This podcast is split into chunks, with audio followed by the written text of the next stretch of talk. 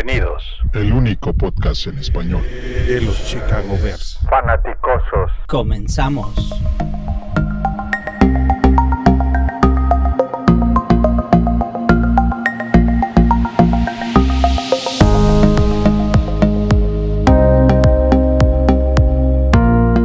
Buenos días, buenas tardes, buenas noches, fanaticosos, donde quiera que estén, a la hora que nos escuchen. Ya regresamos, Tocayo. Buenas, ¿cómo estás? Hola, Tocayo. Muy bien. Aquí feliz de estar contigo para platicar de nuestros Bears, que esta semana ya estamos emocionados porque el sábado ya tenemos juego. Ya, el primer partido de pretemporada contra Miami en Soldier Field. Miami llega mañana, bueno, llegó hoy en la noche y mañana entrena en las instalaciones de Halles Hall. Eh, entrenan mañana y el jueves, miércoles y jueves, entrenamiento a puerta cerrada, no hay aficionados. Descansan el viernes y juegan el sábado a mediodía, exactamente. Uh -huh. Y me parece que la visita va a servir para muchas cosas. Entre otras cosas, para saber realmente de defensa dónde está. Pero ahorita platicamos de eso. En fin, Miami es un muy buen equipo.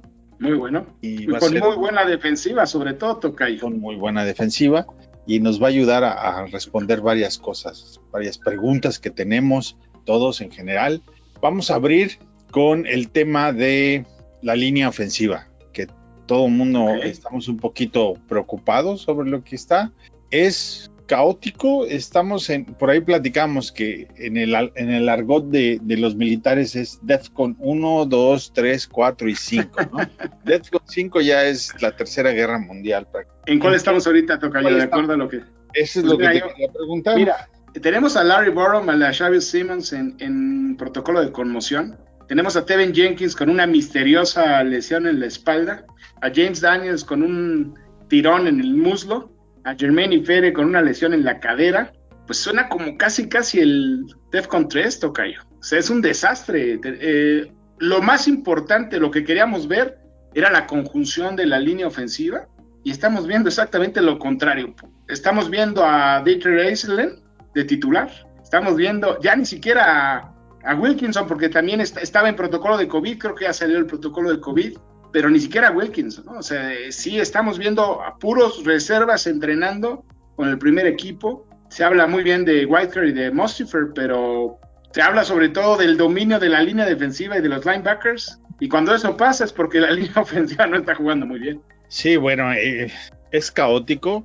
Muchas de esas cosas no las puedes prever, pero muchas otras tal vez sí.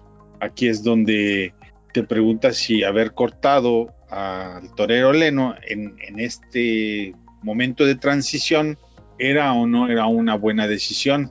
Y en la, y en la escala, de, en la balanza estaba o era Graham o era Leno. Uno de los dos se tenía que ir para hacer espacio en el salary cap, porque apenas si cerraron con, como con eh, como con tres dólares ¿no? en, en la línea. Sí, y, nosotros la verdad es que estábamos felices cuando cortaron a Leno, pero sabíamos que existía este riesgo y ni en nuestra peor pesadilla nos pudimos imaginar que Jenkins no iba a poder entrenar un, hasta ahora un solo día, Tocayo. La verdad es que sí es, es preocupante, ya algunos hablan, empieza a sonar el nombre de Kevin White y eso pone la piel chinita, da miedo ese tema, ¿no? Y yo no creo que sea para tanto, pero lo que dicen es cuántas prácticas se perdió a Charles Leno en su carrera en Chicago y ninguna. No te puedo decir cuántas, pero te puedo garantizar que son menos de las que Jenkins ya se perdió. No, bueno, claro, porque ahorita lleva 11 días de entrenamiento oficiales que no sí. ha pisado entrenamiento en, en total y pues eso sí son más días de los que el torero Leno perdió. Creo que y era su gran habilidad, ¿no? Su gran habilidad era estar disponible siempre. Era un, un creo que solamente un juego no uh -huh. participó y es ningún, en ningún momento se le, se le, se lesionó. Ah, era muy durable. Muy durable. Yo recuerdo muy pocas jugadas que no jugó, realmente pocas. Y pues Jenkins empezó con el, el pie izquierdo y para colmo, pues todos los que podrían suplirlo también, Tocayo. Entonces, eh, pues sí está, está complicada la cosa. Sí, porque aparte tampoco te va a permitir analizar muy bien cómo están los corebacks progresando, ¿no? Sí, ese, ese, es el tema. ¿Cuánto vas a poder exponer a tus jugadores en la pretemporada? ese es uno de los temas. Se había platicado que Fields se va a jugar un buen rato y ahora como que ya empiezan a decir, híjole, quién sabe cuánto, porque exponerlo con una línea ofensiva vulnerable, pues no, es, no es fácil. Yo creo que ya Nagy ya se sentó con Flores, con el coach de Miami, y le dijo, mira, este, me estoy trayendo gente de aquí de la, prácticamente de la calle, que no tengo para, para más. Entonces di a tus muchachos que, que no se manchen. que no se vayan a pasar de verdura. Mira, los titulares, la realidad, los que ya tienen lugar ganado, sabemos que la pretemporada juegan pocos, pocas jugadas eh, y, la, y sobre todo el primer partido de pretemporada lo juegan a medio gas. Yo no, yo no los veo realmente lesionando. El problema es, pues, lo practicábamos antes de entrar al aire, para Nick Foles, porque es el que se va a aventar un tiro buenísimo. Se va a aventar con todos los reservas y ahí sí, cuidado. Sí, no sé si vaya a salir vivo de, este. Como espartano, él contra todos, porque yo realmente dudo que, que expongan ni a Dalton ni a Foles demasiado. No, no, no, no, y, y pues todos sabemos que su principal debilidad es que es una momia, no se mueve nada, ¿no? Entonces, pues va a ser como una piñata, le van a pegar en serio. Vamos a hacer una cadena de oración, amigos, por favor, para que no se lastime. Sí, nos cae bien, aunque no haya jugado muy bien con el equipo, no se merece nada malo. Pero aparte en los entrenamientos, eh, pues estos entrenamientos ya son con pads, con equipamiento. Sí. Tienden a ponerse eh, al rojo vivo, ¿no? El, golpe, el, el golpeo es fuerte. Claro. Eso es otra cosa, ¿no? Que, que, habrá que ver, porque de la misma manera como en el, el, juego lo puedes más o menos controlar, pero en los entrenamientos tal vez sea un poquito. No menos, es fácil. ¿no? Fíjate que ahora que ingresó Jim Covert al Salón de la Fama, eh, hablaron de lo que dijo Richard Dent de él. Richard Dent decía que el mejor tackle izquierdo contra el que él jugó alguna vez era Jim Covert era Jimbo. Jimbo. Y, y, Jimbo decía que tenían una relación agridulce, que, que era, era, muchísima tensión, ¿no? Estar entrenando y, y, acababan mal y se enojaban, pero eran buenos amigos al final, ¿no? Y es interesante lo que dices, porque a veces se te olvida, ¿no? Ya con tantos trancazos, pues ya empieza a ponerse fea la cosa, ¿no? Sí, y bueno, y de Miami de visita y la defensa, yo creo que pues tiene ganas de tocar al, al al contrario, porque no lo puede hacer con sus propios compañeros por las limitantes que el coach seguramente les impone, como Nagy lo hace con sus muchachos. Y, y todo el tiempo que llevan de, de no poder el, golpear. Y ahora, pues, pues se van a encontrar carnita, ¿no? Para, para golpear. Y el tema es que eh, cuando le dices a un jugador que ya tiene garantizado su lugar, pues lo voy a ver con sangre más fría, no hay problema, pero en eso no se lo puedes decir a alguien que se está peleando un lugar en los 53 tocayos. Esos van a ir con todo y no les va a importar. Sí, Diego, la plantilla está cerca de los noventa y tantos en cada uh -huh. lado. Entonces. Claro, son muchos jugadores que se están peleando un lugar en el roster y que va a depender de estas actuaciones para que quizás se puedan quedar en, el equipo. Y da, me llama la atención que hay muchos, muchos linebackers de los que se ha hablado muy bien en este trading camp. Eh, desde sí. Gibson, hasta escuché por ahí, Fishbane hablaba de la Darius Mack, que, que, lo había visto muy bien. no, entonces ya estás hablando de, de, que pues algo está pasando, ¿no? O sea, no puede ser que, digo, creemos que tienen calidad al final del día, pero pues también va combinado con lo que está pasando. Cualquier linebacker interno tendrá que jugar necesariamente equipos especiales. ¿no? También. Los dos linebackers oficiales, todos sabemos quiénes son, son inamovibles y cualquiera que quiera tener una oportunidad tendrá que hacerla como Kiotoski. ¿no? Y, y mira, yo, especiales y esperar su, su chance si, si, se lesiona alguno de los. En los internos lo van a tener difícil porque Christian Jones pues viene ya casi con un lugar amarrado. Alec Ogletrees lo firmaron hace poco, eh, lleva cinco prácticas y lleva seis intercepciones. Y ese sa sabemos, nos consta porque lo vimos interceptar tres pases a nuestro equipo en los últimos dos juegos que jugó Chicago contra, contra los gigantes que es un jugador que en la cobertura es una garantía. Y es algo que les voy a comentar porque no lo escuchan y se habla muy bien de él, pero su problema siempre ha sido otro. Es uno de los linebackers que más tacleadas falla en la NFL. Y ese es un detalle muy importante. Sí, por supuesto. Especialmente en, en equipos Para esa posición. Para, para, pero si vas a trabajar en equipos especiales y te toca cubrir, por ejemplo, un despeje, no puedes darte el lujo de fallar una tacleada. Pues son bastantes yardas. ¿no? Claro, y además, ¿sabes que Iggy y George Woods, que no han dado el ancho en, como linebackers, en los equipos especiales son muy buenos los dos. Entonces, pues, bueno, no lo sé, pero va, va a ser una buena batalla, una buena batalla. Por lo pronto parece que la defensa está respondiendo bien bajo el comando de Sean Desai. Bien, se ve, se- se ve bien. Se ve bien, tienen más química, creo. Se nota un poquito más de, de buena relación y de intensidad. Sí, se ven prendidos. Sí, eh, ahí por ahí un- algunos hemos visto videos de.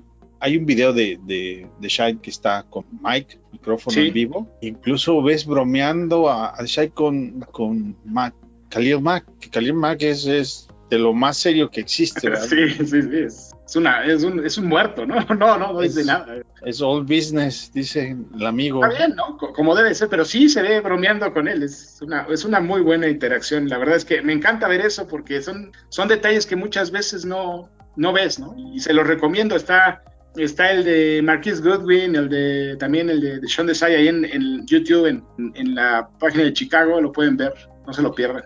Y bueno, Eddie Jackson regresó hoy a entrenar, no había estado entrenando.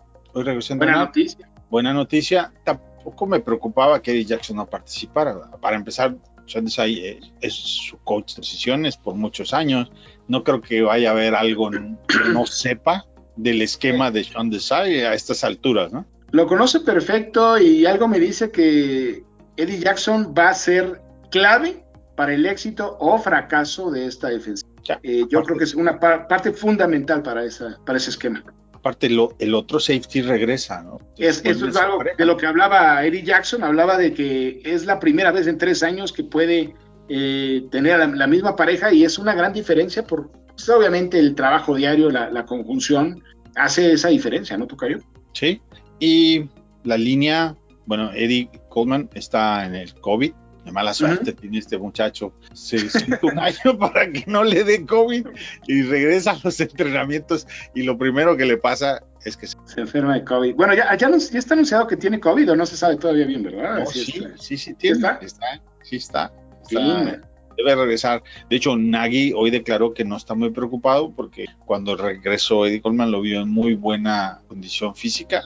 Sí. Y yo por ahí hice el comentario cuando vi las primeras fotos, se ve más, con menos peso, pero con mucha Muy masa fuerte. muscular, muy fuerte, ¿no? Se ve muy fuerte y realmente se ve mucho más delga- delgado, ¿no? Porque no, no va a ser delgado nunca, pero sí se ve en muy buena forma física, se ve como un toro. ¿no? Se- Sí. La verdad es que a mí me impresionó. Eso significa que no dejó de hacer ejercicio, al contrario, se ve que se mantuvo, se mantuvo bien. Y entonces Nagy dice que no, se, que no le preocupa mucho. eh, a mí me preocupa más que va a regresar bastante molesto. Sí, a decir chin, man. Y, va a ser interesante en ese aspecto porque Kyle Tonga, de hecho, está en el depth chart que, que ya sacaron, aparece como el titular. Vamos a ver qué trae el muchacho Tonga. Sí. es bueno. Y Bilal Nichols está teniendo un buen training camp. Eh. Hicks, por supuesto que también.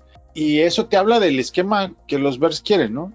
Quieren pass rush. Sí, la, la rotación, inclusive de, de, de Blackson y de Mario Edwards, todos se habla muy bien, o sea, de toda la línea y de los linebackers, todo se habla muy bien en, en, en esto, en estos días. Y lo más preocupante quizás sea el tema de, de si Bildor va a tener el tamaño para poder ser un esquinero titular o no tocayo, porque Trufón no ha jugado, está lesionado, otro de los lesionados, Sí, otro eh, otro lesionado, también Artie Burns también está lesionado.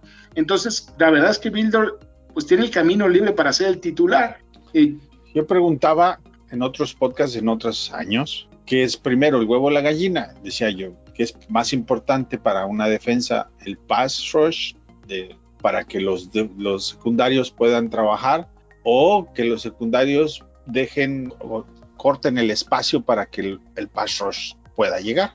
Y en el caso de los, no, no sé cuál es la respuesta correcta, pero en el caso de los Bears, ellos claramente se inclinaron por el pass rush. Eso Sí. es lo que te dice la refirma de, de Hakim Hicks y haber dejado ir a Fuller y el contrato de Quinn, teniendo a, a Khalil Mack. Entonces, para ellos, el, el pass rush es primordial para su esquema defensivo y en la atrás, pues con que tengas a alguien, pues medianamente bueno. medianamente bueno, correcto. Y es que al final del día, Tocayo, depende cuánto tiempo le vas a dar al coreback. si el coreback se siente presionado y lanza más rápido, prácticamente cualquier esquinero que está en la NFL va a poder mantenerse un par de segundos con el receptor. El problema es cuando le das mucho tiempo, entonces ahí ya te van a hacer pedazos. Y lo hemos visto, lo hemos visto eh, con receptores en, temporadas anteriores, que Devontae Adams, sabemos lo que, lo que ha hecho este equipo. Justin Jefferson el año pasado, para ratos, no podían con él.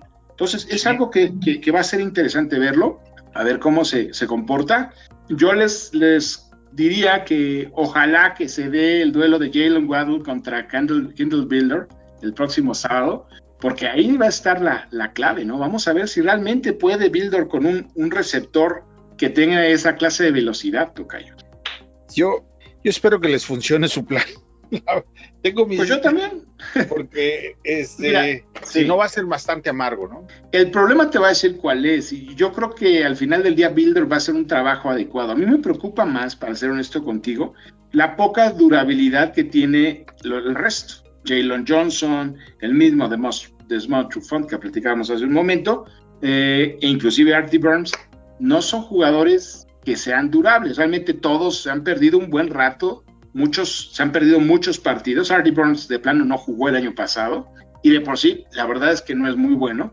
Desmond Trufant viene de jugar nada más siete partidos, me parece, la temporada pasada. Entonces, pues sí hablas de una posición que es realmente una debilidad en el equipo, sin lugar a dudas. Pero bueno, pienso que los linebackers, con la velocidad que tienen, van a poder compensar un poco de ese de esa debilidad en la posición de los corners. En específico, porque tus safeties son sólidos. Entonces, tienes, una línea defensiva de pass rush pues, premium, realmente, premium, de mucha calidad. Sí, la, línea defensiva, o el, front seven, los, frontales, los, siete frontales, son uno de los mejores frontales de la liga. Y luego tienes. Me atrevería que son de, los cinco mejores de la liga. Yo los pongo en, el top tres por costo y por. Puede ser, puede ser. Si Robert Quinn de eso va a depender, ¿no? Si Robert Quinn juega a un nivel adecuado, definitivamente. Bueno, con que juegue al nivel que jugaba mi amigo este que está en los Rams. Leonard Floyd. Leonard Floyd, con eso tienes para regresar a un nivel. Es que Robert Quinn había tenido pocas temporadas malas en su carrera, Tocayo, y se pasó el año pasado, o sea, por las que no había tenido nunca. O sea, sí, realmente es por muchos la peor de su carrera. La, la, ventaja es que pues más abajo ya no puede ir, ¿no? sí, es cierto. Bueno, menos de dos capturas va a ser difícil, ¿no? Sí, no, no se puede. Y luego tienes tus linieros, tus linebackers en, medio, que es una pareja bastante buena. Sí, se ven muy bien. Se, ven, muy bien, los dos. Que por cierto, Roquan también está el estimado. No sé qué tan grave. supongo que no es muy grave su lesión, pero también anda tocado. No, bueno, y Dani no jugó, no participó porque le dieron descanso. Descanso de veterano, ¿no? De veterano. Y luego tienes atrás de los cornerbacks a dos safeties que pues, son buenos. Bastante eh, buenos. Con, química. Eddie Jackson, pues es uno, una muy, muy buena opción que si regresa al nivel que tenía en el 2018, pues es fenomenal, ¿no? Tiene mucho que probar y esperemos que lo haga. Entonces, creo que la mayoría de las, de las dudas ahí están bien señalizadas y veremos qué es lo que sucede a ver qué, es lo que pasa en ese aspecto de los cornerbacks, que todos coincidimos que es el punto débil del equipo a la defensa. Y en la ofensiva, pues sigue por ahí el, la pelea entre, entre decidir quiénes son los el receptor número 3, que. Está buena, ¿eh? Está buena. todo mundo dice que ha tenido un tremendo ¿ah? campamento de entrenamiento hasta ahora, pero seamos honestos, eh, no, no dice nada. es muy pronto. Y, si nos basamos en, en, el, en lo que ha sido su carrera, pues eh, no tendría yo por qué esperar algo muy diferente, ¿no? Dice que es súper veloz, pues sí, sí, es súper veloz. Los Versa han añadido velocidad, eso sí, es cierto. Eh, sí, Bird y Goodwin son muy rápidos. Sí, ah, es más, hasta el chaparrito es rápido, ¿ah? Sí, también. Entonces, Sí, Newsom es bastante rápido. Entonces, Cosa que no era Redden ni, ni Javon Wims. Esa es la diferencia. Se nota lo que, lo que quería Nagy y entiendo lo que quiere. Lo que me preocupa es que, que hasta ahora, que es el cuarto año, entre él y Pace estén confeccionando velocidad. sí, realmente les costó mucho trabajo. lo intentaron y le fallaron, salvo por Mooney, ¿no? Mooney, Mooney bien. Y Taylor Gabriel tuvo sus momentos también, pero nunca pudieron aprovechar la velocidad. Y ese es un tema que vamos a ver si era por el coreback, pero también la línea ofensiva, Cayo. Si no le das tiempo al coreback, pues va a estar complicado. Sí, ahora, este año yo mencionaba que a Pace lo vas a evaluar más por lo que haga Tevin Jenkins que por lo que haga o deje de hacer Justin Fields. Sí, Tevin Jenkins es un jugador que todos esperábamos fuera titular. Bueno, tan es así que por eso no está Leno en el equipo. Por eso no está Leno, pero tanto, a ver, el tema con Tevin Jenkins es, uno, no está jugando. Todos sabemos, o la mayoría de los que seguimos al equipo de muy de cerca, sabemos que el último partido de Tevin Jenkins en colegial salió lastimado de la espalda. Y luego no tuvo entrenamientos en un, buen rato. de meses, un muy buen rato.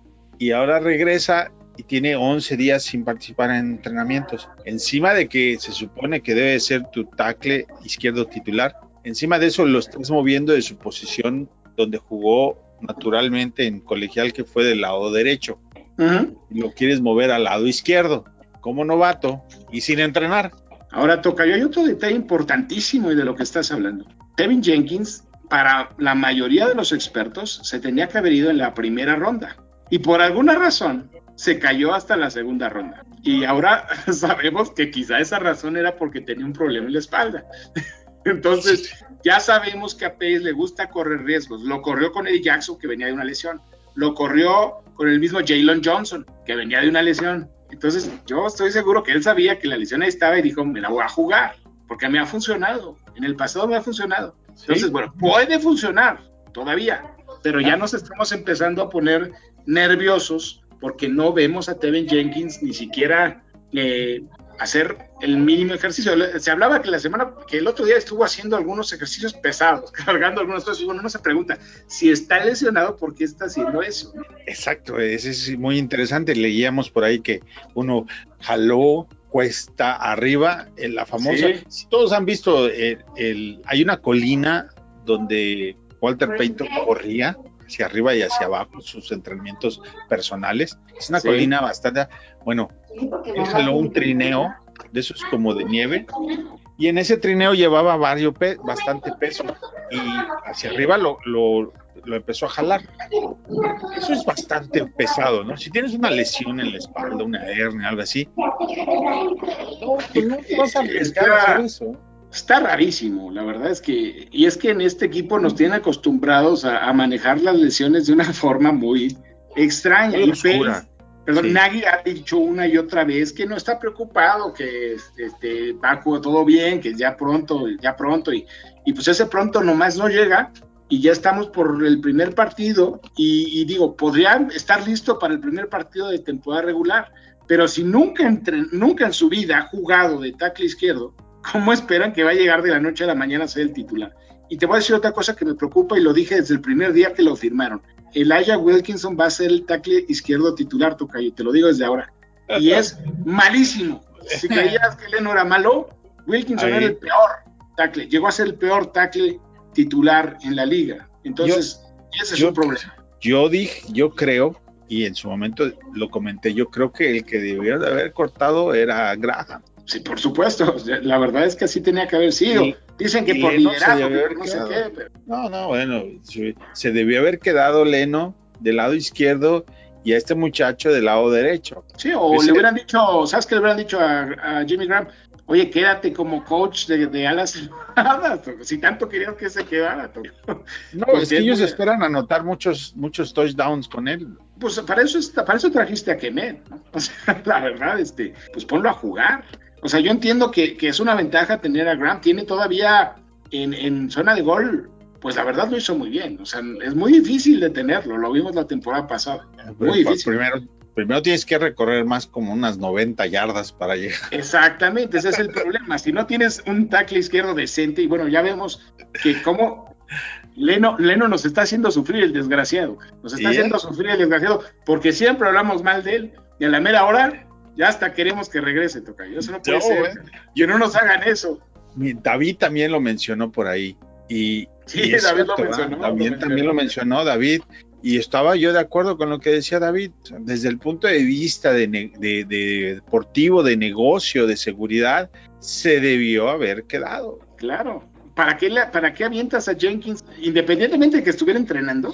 ¿Para qué le avientas esa responsabilidad desde el primer día? No, no, para, mándalo al lado derecho y que vaya aprendiendo el nivel de juego del NFL.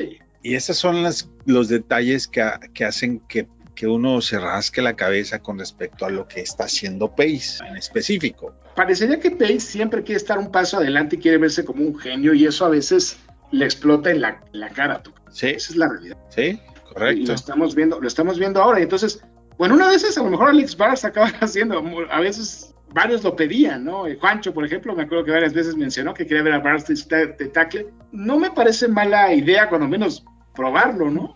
sobre todo si no hay nadie, pues es una excelente idea.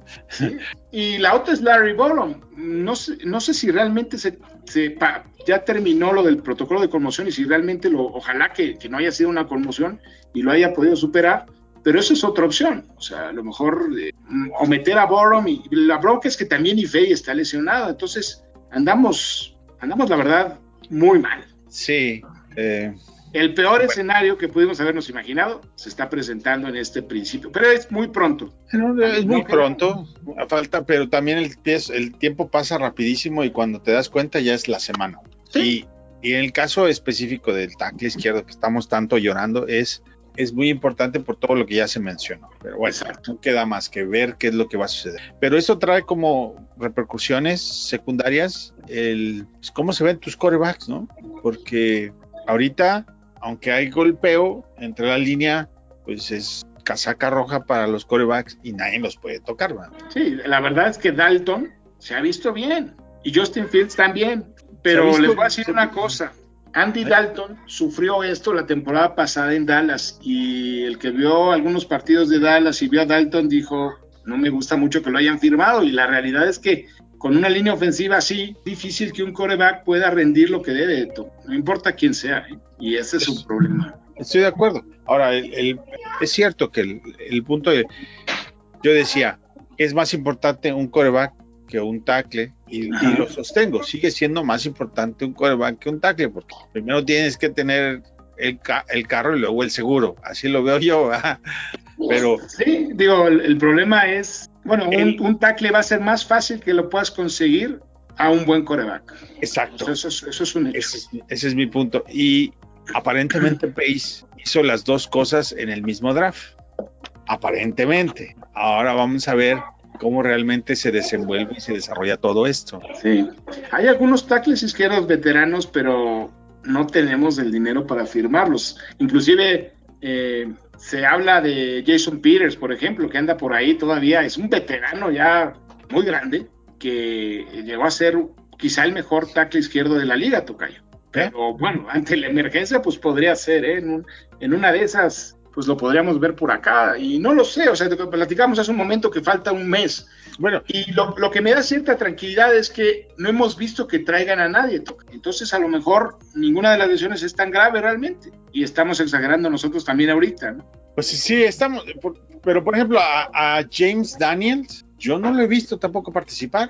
Desde que se lastimó, no ha vuelto a participar. Y ese es tu, uno de tus guardias. Y aparte, es un año, es para él es un año de de renovación y tampoco lo he visto participar. O sea, ese no es solamente el punto de, left tackle. Sí, hay otros, hay otros detalles. que ahora, no es lo mismo que tú tuvieras tus tackles, ¿no?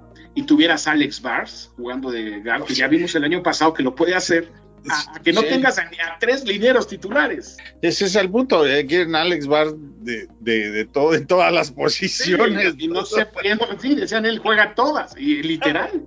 No, ha jugado todas las posiciones, cuando menos ha entrenado todas las posiciones de la línea y, ha jugado. Ha jugado de guard derecho, izquierdo y de centro y de tackle izquierdo. Poco. Jugó un par de jugadas, pero ha jugado. Eh, de tackle derecho creo que nunca ha jugado en un partido, pero yo sí ha entrenado de tackle derecho. Entonces, pues está bien, ¿no? Es un jugador muy versátil. Nada más que tampoco es el mejor jugador, hay que decirlo. Y nada más lo, puedes poner en un solo lado.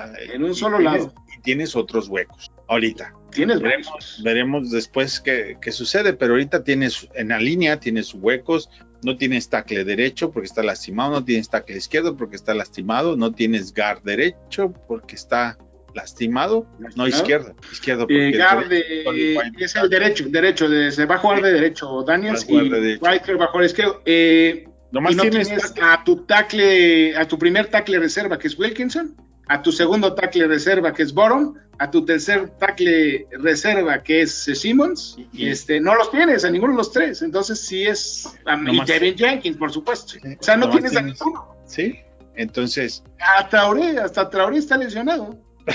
y es como el sexto tackle. O sea, no hay tackles, todos los tackles están lesionados. ya, Todos. vamos, vamos a poner recortes de cartulina en la línea, porque Sí, es increíble. ¿eh? Yo la verdad no recuerdo algo así. O sea, tienes seis tackles en el, en el training camp y los seis están lesionados. No sé si recuerdas eso, Tocayo, pero No, bueno, en- por lo menos con los Bears no, la verdad, no. Y pues bueno, eso nos da pie a brincarnos a los corebacks, que empezamos a hablar y nos regresamos.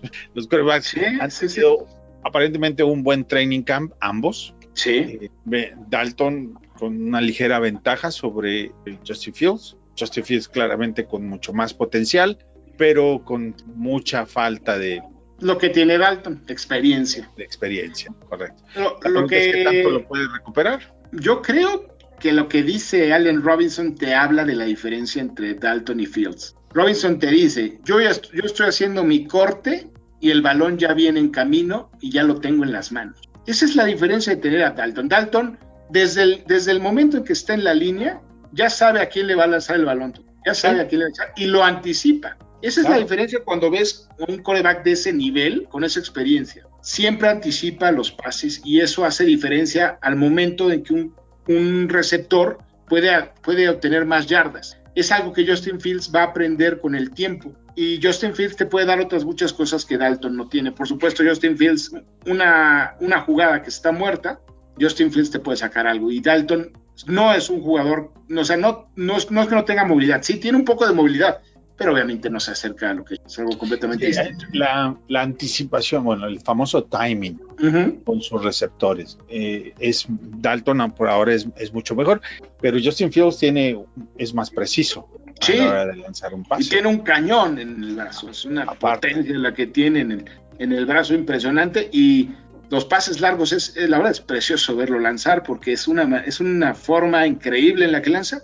Sin embargo, Dalton, lo decía yo desde antes, es bueno para lanzar pases largos. Sí. O sea, no es como Fields, por supuesto, pero es mucho mejor que Foles y es mucho mejor que Trubisky, ¿no? Decían, Allen Robinson nunca ha tenido un coreback como Andy Dalton en su carrera.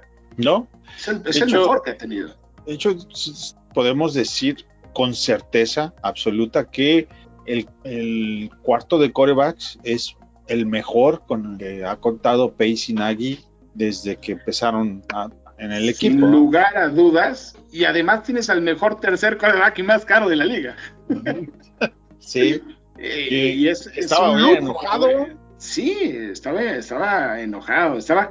Pero mira, la- a mí me gusta algo que tenemos que reconocerle a Pace, es que una de las cosas que siempre busca es cierta forma de ser de los jugadores. Y Nick Foles y Andy Dalton, ambos están dispuestos a enseñarle a Justin Fields y eso me parece increíble. Tom. Eso es bastante Sí. bueno. sí, para él sí. Eh, ahora en el depth chart, pues es claramente Dalton 1, Ujú. es en el 2 y el MVP del Super Bowl en el número 3. El número 3. Si fueran, si, si fueran no carriles de natación, si fueran carriles de natación estaría prácticamente afuera de la alberca, ¿no? No deja de ser humillante, Tocayo. Sí. Para un coreback que ganó un MVP de Super Bowl, como bien lo dijiste. Y pues ya ves que dicen que por ahí hubo oportunidades y no se quiso ir. ¿no? Él dijo que había tenido ofertas y que no se quiso ir. Eh, Yo me pregunto qué habrá sido esa oferta. A lo mejor los Jets, ¿no? Puede ser. no, yo tampoco me hubiera querido ir. No, no. Pues ahí seguro no va a jugar de titular y además en un equipo que pues le falta mucho, ¿no? Todavía. Bueno, y no nada más le falta mucho. Mira, está muy enojado por la competencia que existe y porque seguramente él mencionó y lo dijo, hay cosas que, Que no podría puedo decir, que no puedo decir que no está correcto que las digan. ah, Y creo que eso fue, pero- algo bueno, directo a- a- fue directo a, ¿no? Exacto, pero lo que te voy a decir es, y ahorita lo vamos a platicar, pero mi amigo Trubisky va a hablar de algo de eso. Es correcto. Ella, no te- ella no tiene problema, ¿no? No, ya no tiene problemas y, y por ahí Mitch hoy en conferencia de prensa le preguntan en Buffalo que, que, le, pues, que fue de su salida de Chicago. Dice que no lo apoyaron, ¿no? que cada vez lo apoyaban menos. Sí, sí, yo, yo no sé de qué habla porque nada más el último año le trajeron algo de competencia. ¿Y qué esperaba? O sea, la NFL se trata de competir. Digo, a lo mejor es cierto que dejó de creer en él Nagy en algún momento. Es más, te garantizo que así, ¿no? Llegó un momento en el que Nagy ya dijo, yo ya... Pero, no pero creo en ti". públicamente siempre, siempre, Siempre lo, siempre habló bien de él. lo apoyaron. Siempre lo apoyaron públicamente. A ver, adentro yo creo que sí les han de haber dado sus repasadas, ¿verdad? Por supuesto. dicho, Oye, Squinkle, si te digo a la derecha, pues es a la derecha, amigo. Pero Sí, no, no, no evolucionó. Y bueno, él se queja que no evolucionó. Como que da a entender que fue culpa de, de Nagy, ¿no? Que no evolucionó por culpa de Nagy. o dice, Sí. dice que es bueno estar en un equipo donde lo aprecian y donde le van a ayudar a crecer.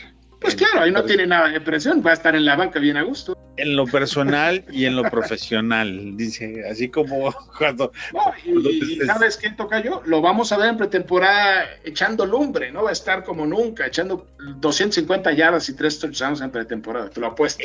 eso decía mi, eso no es lo mi- mismo. eso decía mi currículum cuando me salí de mi primer trabajo. Es que no, no me apoyaban. No, me no me no me valoraron lo, lo que era realmente, ¿no? Sí, La realidad es que se, se ve mal hablando de esa manera. Eh, yo creo que hay que tener clase, Tocayo. Y hay que tener clase no solo en las buenas, también en las malas. No puedes decir eso porque pues todo el mundo te está escuchando, no solamente Chicago. O sea, ¿qué vas a decir cuando te vayas de Búfalo? hay, ¿Vas a decir lo mismo? ¿O estás buscando un trabajo de coreback titular? sí. Y esa no es la actitud que un general manager está buscando en su coreback titular. hay dos cosas que dijo con las que coincido. Bueno, son tres. pero La primera, jugar en Chicago es jugar en uno de los mercados más grandes de la NFL. Repito, a- para todos los que le van a Pittsburgh y a Green Bay y a Dallas, en México parece que son muchos. Allá pueden ser muchos. ¿verdad? Aquí no son muchos. Cuando hablas de mercado de, de- de televisión, de fans, Es otro mundo. es otro mundo, ¿verdad? porque eh, aquí son mucho más. Y si los juntas los de allá con los de acá, no, no funciona así. En el mercado de la NFL, que es al que le interesa, Chicago es el tercer mercado más grande después de Los Ángeles, de Nueva York, Chicago y Dallas, el cuarto. Bueno, Texas. Texas. Pero te- hay tiene que compartir el cariño con, con, con Houston al final del Correcto. Entonces, y eso provoca que seamos un mercado muy difícil, fans muy rabiosos de fútbol.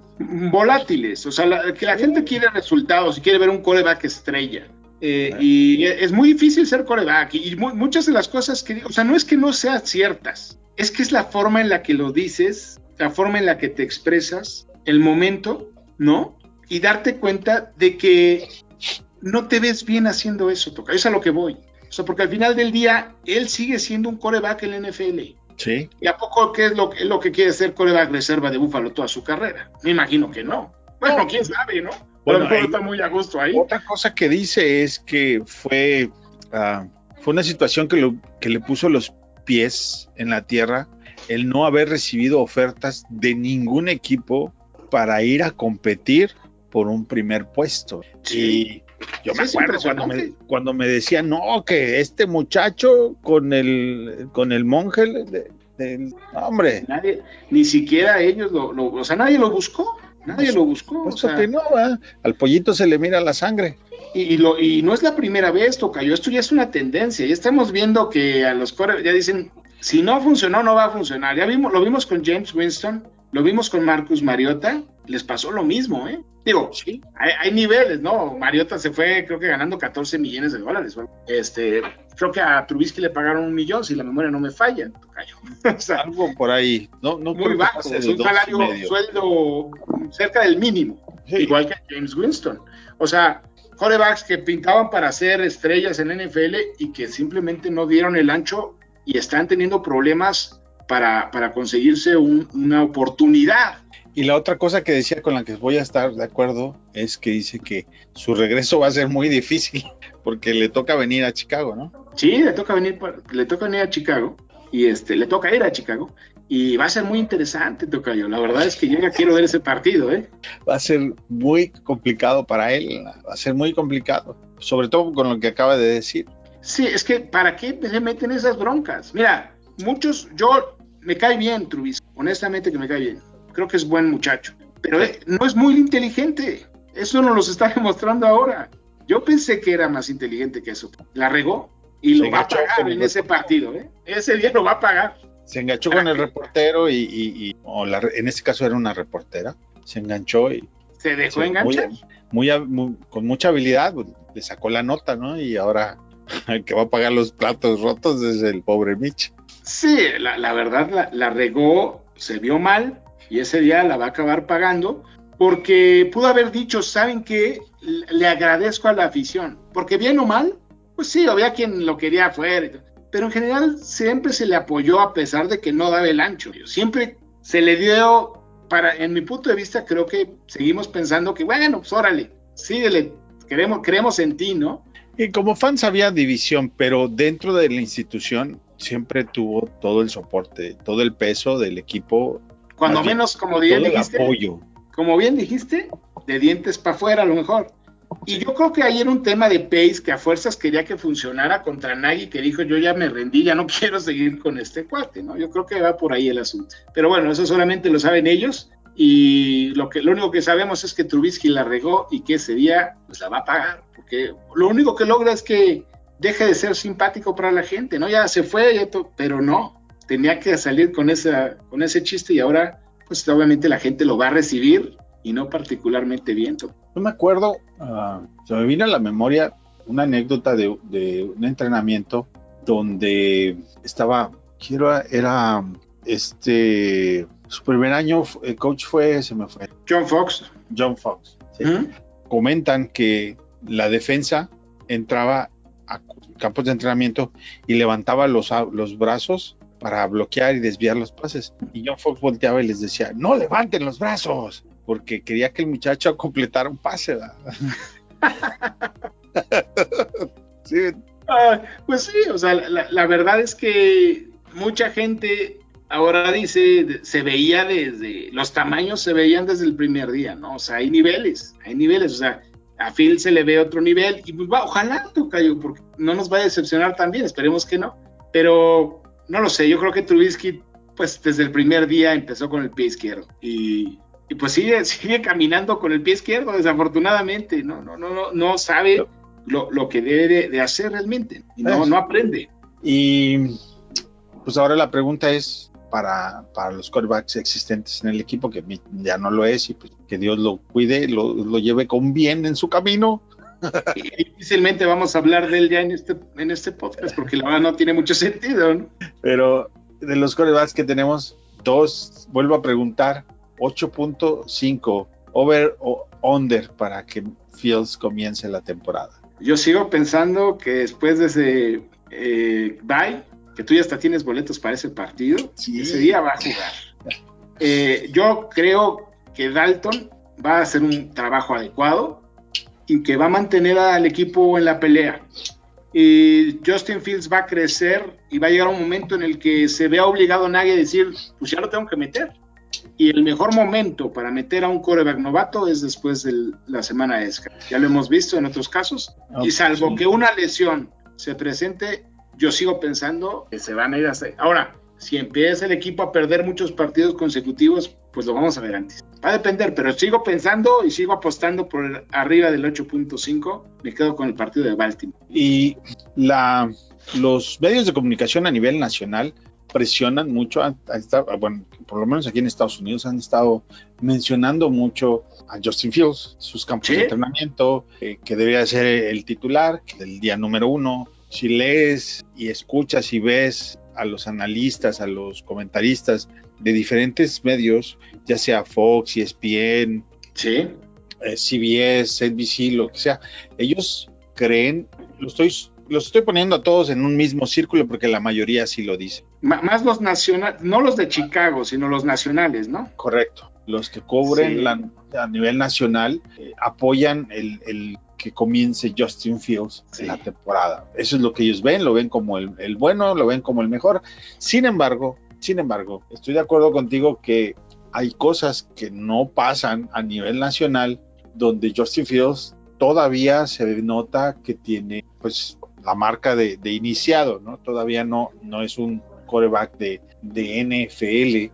Hay algunos pases que no completa, que no tiene el ritmo con los receptores, Sobre todo, sobre todo pases de medio, Sí. entre las 10 y las 15 yardas. Y no es porque sea un- una cuestión de puntería, es porque las pone donde es ventaja para el defensivo. No está acostumbrado a leer todas esas, a las defensas. Y, y el, el colchón que hay en colegial, al que hay en, en la NFL, los esquineros de la NFL es diferente. Entonces, esos son los pequeños detalles a los que se tiene que ir acostumbrando y, y, ah, complementando lo que dices, los analistas en general del equipo, los que siguen el día a día, en general consideran que lo ideal es que Andy Dalton sea el quarterback Así es. Ese es. y lo que sí es que sí, seguramente a los que les gusta escuchar sobre el fantasy, la mayoría de los del fantasy ya están, dan por hecho que Pills va a jugar, por supuesto que va a jugar tarde o temprano, pero ellos hablan de, de un periodo más corto, ¿no? O sea, están contando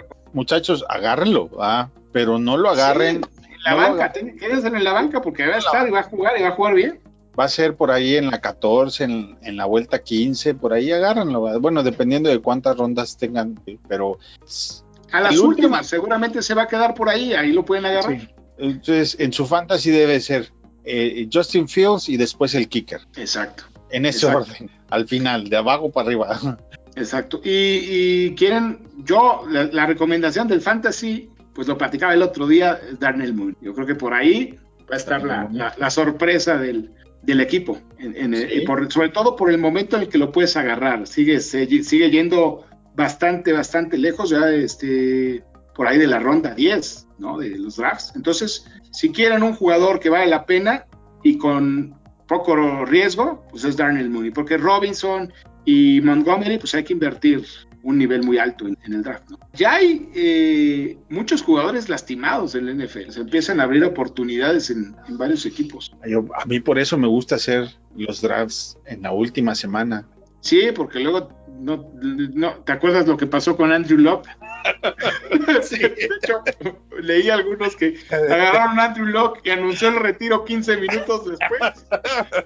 Porque además lo anunció creo que el, creo que el domingo en la, en la noche. Contra los, los Bears, justamente contra los Bears. Ah, fue Es- ese día, claro. Fue ese día, razón. los Bears. Sí, Sí, ese día fue, ¿cómo no? Eh, Ese sí, día- Aquel día que, ¿te acuerdas de ese chaparrito que se apellidaba Doc? sí, Que, que lo interceptó y casi se la llevan. Era bueno ese chaparrito, no sé por qué no le dieron sí, chance, pero sí, sí, sí, fue ese día, ¿cómo no? Claro. Ese día, Dion Bush también interceptó. Dion Bush interceptó. Claro, sí estuvo Sí, bueno. Sí, estuvo Este- bueno ese juego. grabamos, grabé con Paul esa vez, Tarna, y tenía tantas ganas de grabar que no van a creer, pero estábamos en una fiesta de un excelente cliente mío, uno de mis mejores clientes de tecnología, y cada año hace una fiesta de tipo así hawaiana, ¿no? Para celebrar el final, bueno, el cierre del verano. Invita a toda la gente de la, de la empresa y a muchos otros. Y pues es comida y bebida y hacen shows de música. Es una fiesta grande. Y- Suena bien. y estaba, y pues, iba con mi esposa y le digo, ahorita vengo. Pues estaba el juego. estaba el juego en la Fue hace pantalla. Dos años, ¿no? Dos años de eso. Y le digo, ahorita vengo. Fui y me metí a mi carro. Y le marqué al pollo, vamos a grabar. Dice, sí, sí, vamos a grabar. Qué buena Y- historia, ¿eh? Grabé del carro. Grabamos del carro y publicamos. Sí, son, son cosas que curiosamente uno se acuerda. ¿no? Yo debo confesarte que también estaba en una fiesta. Estaba, Sí. No estaba en una fiesta, estaba en una cantina. Estaba en una cantina. Enfiestado, que no es lo mismo. Estaba enfiestado. Sí, una, este, una cantina y la verdad es que le estábamos pasando muy bien, pero fíjate que me acuerdo muy bien todo el partido, o sea que no estaba tan, no estaba tan perdido todavía. Sí. Pues bueno, buenas noches. Tocayo tu cuenta de Twitter. Arroba J10 con letra F, por ahí los esperamos y nos veremos el, el sábado para Así es. celebrar el inicio de la carrera de Justin Fields. El sábado, reacciones en caliente de, de ese partido, lo haremos un poquito más por la tarde, ¿no? Estamos platicando exactamente la hora, pero Sí, durante el el juego, juego, el, el juego es- empieza a las 12 ténganlo presente. A las 12. Y, termina, como, a las 3. 2, como a las 3, ¿no? A las 11, las 3. Entonces sí, eh, pues ya los mantendremos al tanto para avisarles, ¿no, Tocayo? Para que sepan. Sí, y, y pero creemos que será a lo mejor un poquito más cargado hacia la tarde, quizás entre 5 y 6, por ahí. Uh -huh. Ojalá haya más, más gente participando vosotros. Y todos los que quieran hablar y platicar sobre el partido, ahí van a tener una oportunidad de hablar y inter entre todos interactuar y ver qué otra cosa se nos va ocurriendo ahí en vivo, ¿no? Sí, un intercambio de, de opiniones que siempre es lo más valioso. Y esa es la intención de, de esta comunidad, a final de cuentas. Entonces esperamos contar con todos los que puedan. Bueno, pues mi cuenta de Twitter es arroba Contreras, la del grupo es fanaticosos.com, la página web es fanaticosos.com, en facebook.com diagonal fanaticosos, youtube.com diagonal fanaticosos. Nos vemos el sábado. Bear Down, Chicago Bears. Bye bye.